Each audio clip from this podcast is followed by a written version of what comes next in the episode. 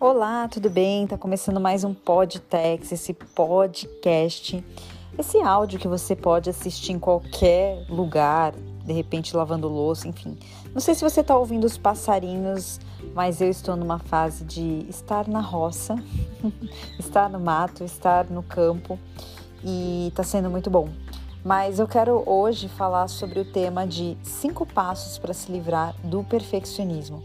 É muito importante você saber que a maioria das pessoas que não entram em campo para empreender ou para lançar algum produto novo ou para fazer algo novo é porque a pessoa está sendo perfeccionista, a pessoa quer tudo perfeito e aí ela não vai ter tudo perfeito, porque hoje em dia a gente vive numa época em que a tecnologia ela avança muito rápido, então as tecnologias estão aí.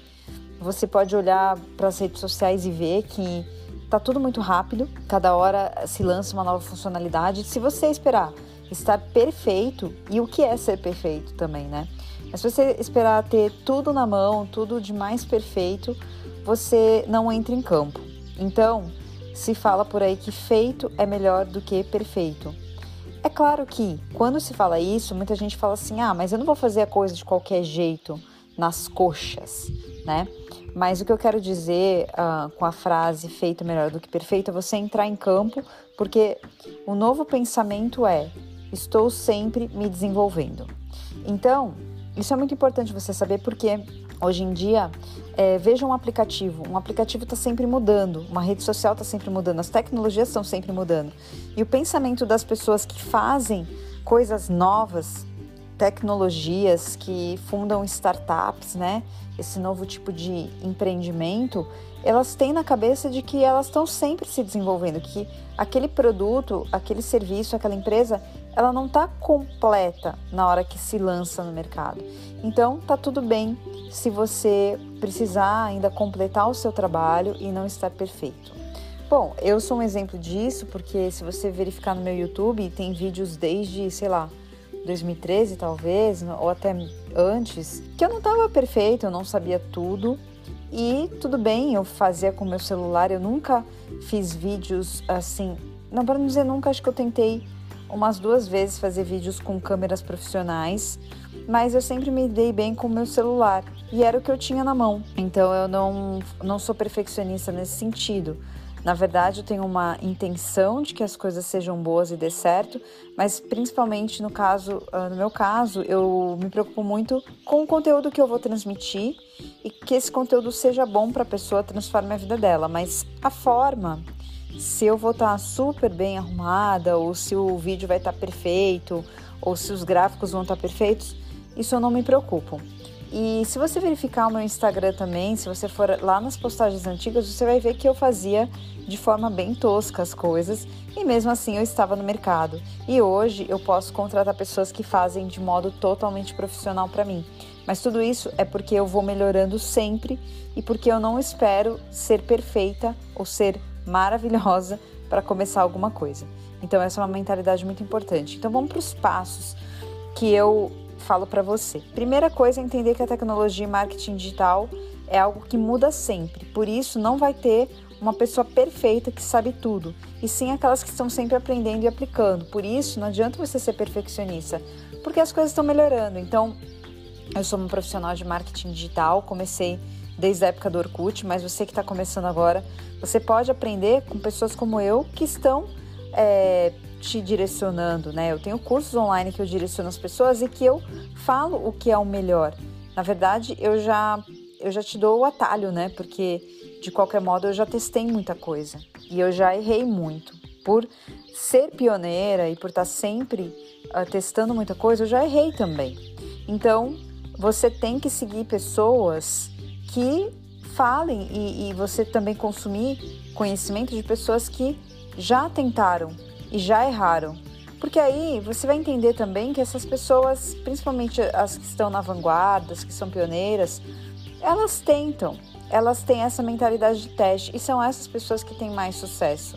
Você vê o Mark Zuckerberg com o Facebook, com o Instagram, é, o dono do Uber, dono da Amazon, são pessoas que testaram enquanto não tinham muitas referências no mercado, porque existem quantas redes sociais no mundo?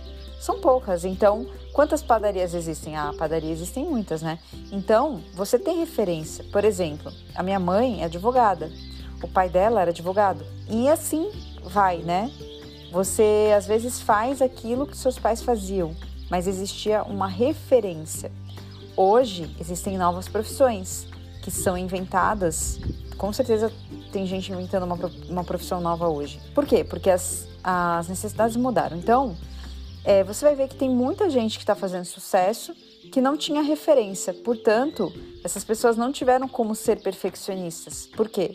Porque elas não tinham como se comparar. Então, o perfeccionismo também vem da comparação, né? E a gente vai falar sobre isso daqui a pouco. O segundo passo é você entender que o perfeccionismo vai deixar sempre você para trás. Você sempre vai ser o torcedor é, e não o jogador ou o dono do jogo. Então, imagina um time de futebol que existe o dono do time que contrata e que ganha dinheiro e tudo mais. Existe o jogador e existe a torcida.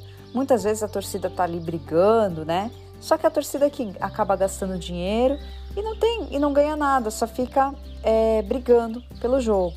Então, seja você o dono do jogo. Ou seja, você tem que se colocar dentro do jogo. Ah, mas eu não tô perfeita ainda. Ué, se coloca e você vai ficar uma preocupação que as pessoas têm é com a crítica.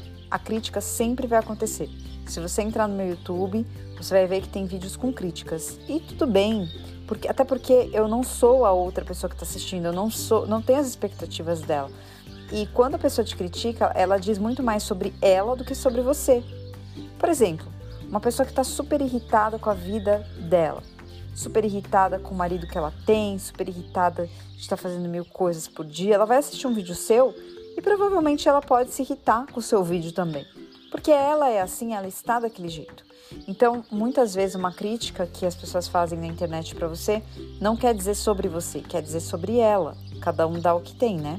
Terceira dica para você: saber que quem não entra em campo não tem como errar. Então, você só vai errar se você entrar em campo. Ou seja, você tem que aprender com o erro. E, gente, toda vez que eu erro, eu aprendo muito com o meu erro. Então, é muito importante que você saiba disso, que para você conseguir ter resultado, você vai ter que errar e aprender com erro, porque quando você erra, é uma emoção muito forte que você que gera em você, né? É claro que erros controlados. Então, vamos supor, é um erro ortográfico, tá?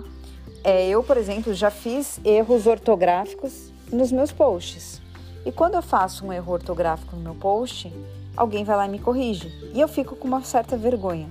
É claro que da próxima vez eu vou ali checar o meu post. Por quê? Porque eu fiquei com aquela vergonha, aquilo me gerou uma emoção. Então eu vou ter mais cuidado no próximo. Então é normal, todo mundo erra, tá?